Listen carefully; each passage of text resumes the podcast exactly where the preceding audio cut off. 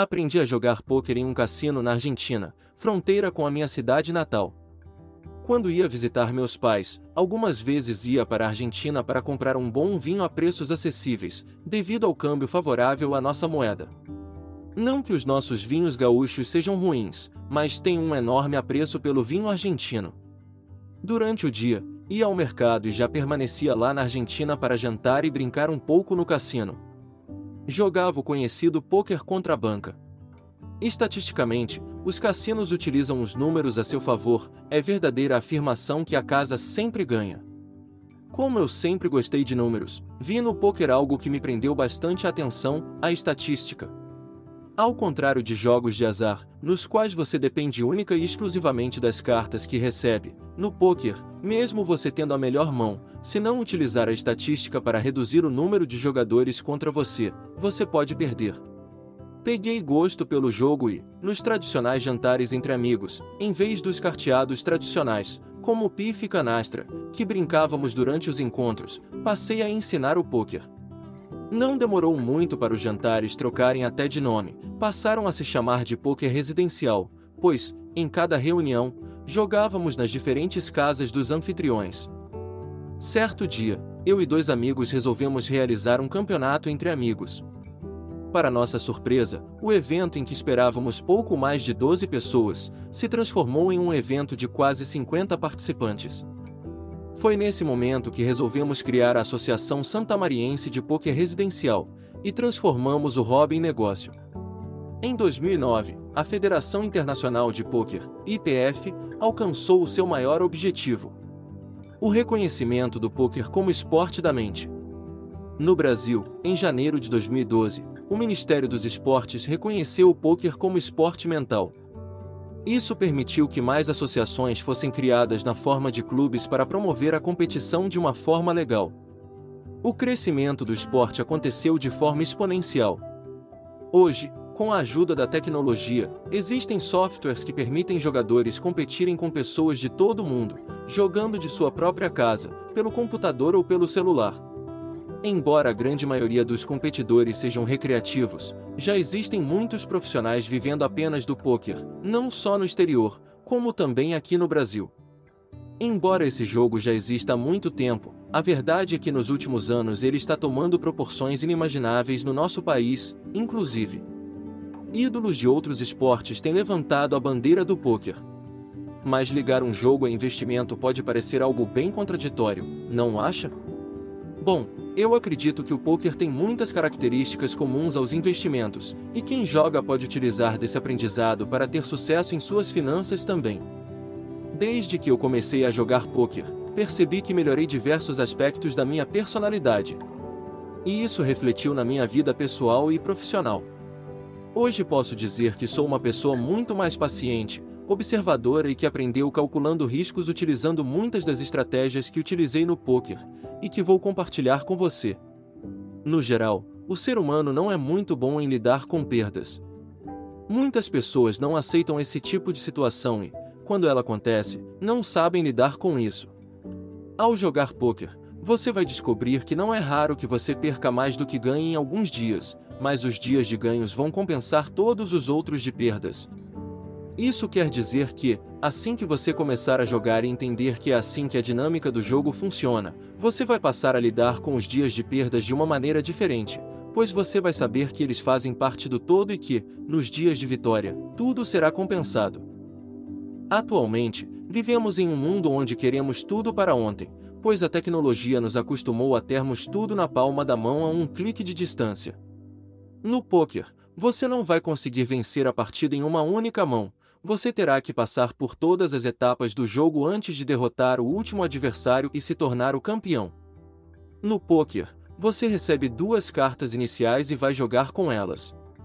Porém, na maior parte do tempo, em cerca de 70 a 80% das vezes, você vai receber cartas que, em teoria, não são boas para jogar, isso quer dizer que você vai ter que pôr em prática sua paciência e ter disciplina para descartar essas mãos e esperar por cartas jogáveis para, só aí, se aventurar em uma mão.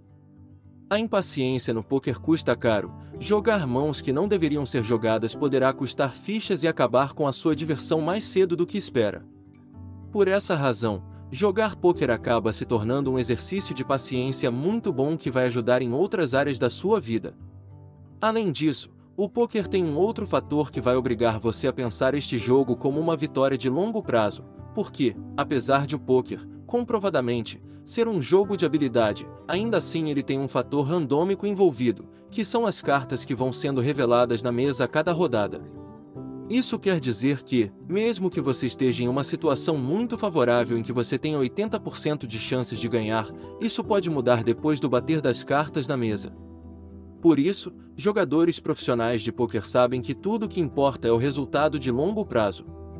Eles não se frustram quando perdem uma partida pelo fato de o oponente que só tinha 20% de chances de vencer ter acertado seu jogo, pois eles sabem que se, a longo prazo, eles continuarem tomando as decisões corretas, em 80% das vezes eles ganham e em apenas 20% das vezes eles perdem. Ao jogar poker e absorver essa realidade do jogo, você automaticamente vai se tornar uma pessoa que vai dar mais valor para planos de longo prazo.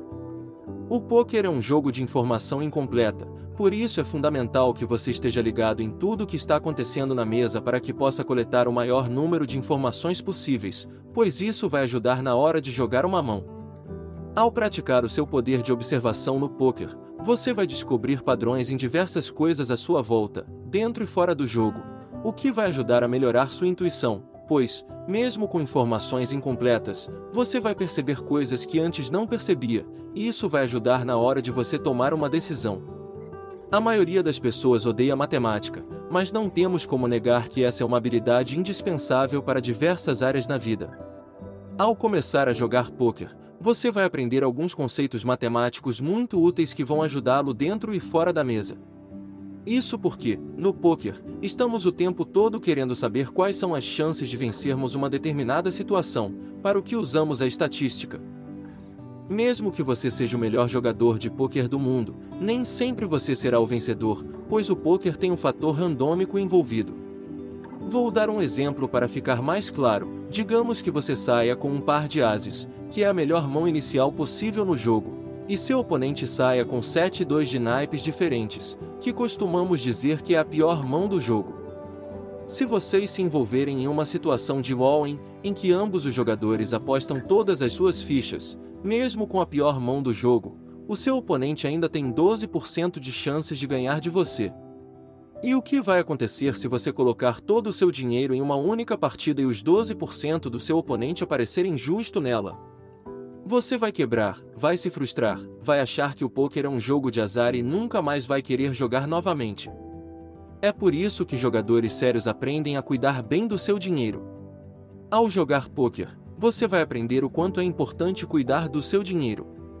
Isso vai torná-lo uma pessoa mais disciplinada com relação às suas finanças e pode até mesmo acabar sendo uma porta de entrada para você aprender a investir melhor o seu dinheiro, pois o poker e o mundo dos investimentos têm muito em comum. Para Bob Russell, CEO de uma gestora de investimentos, a Russell Company, o poker pode ensinar muita coisa para quem investe na bolsa de valores. Ele ressalta que os melhores jogadores apostam apenas quando acreditam que suas fichas possuem alguma vantagem estatística contra os outros concorrentes. Assim, para quem investe na bolsa, a dica é perguntar sempre: o que há de diferente no mercado? Você está investindo cegamente com a manada ou olhando para a borda e pensando diferente dos outros investidores? Para Russell, os cassinos possuem uma coisa em comum com o mercado acionário: nenhum dos dois pode controlar quando o jogador ou investidor resolve sair da mesa. Por isso, é importante você também limitar suas perdas quando investe em ações. Em determinados momentos, pode ser melhor sair com um prejuízo pequeno do que esperar e terminar com grandes perdas.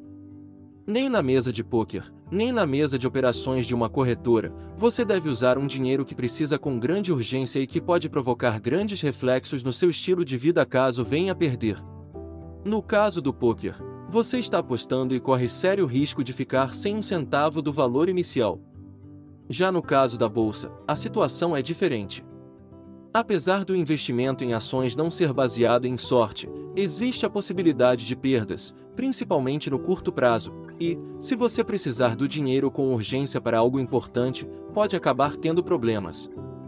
Apesar dos investimentos de risco mexerem com as emoções das pessoas, é importante lembrar que o investimento em ações em nada se assemelha com um cassino. Não faz nenhum sentido investir em renda variável apenas com base na sorte. Para obter sucesso, é preciso saber analisar a empresa e escolher os ativos de companhias com mais chance de valorização, pensando no longo prazo. Outro ponto importante que deve ser considerado é que o poker, ou qualquer outro jogo, jamais pode ser considerado um investimento. As chances de perder o dinheiro apostado são muito altas, e por isso, é importante pensar bem antes de apostar todas as suas fichas.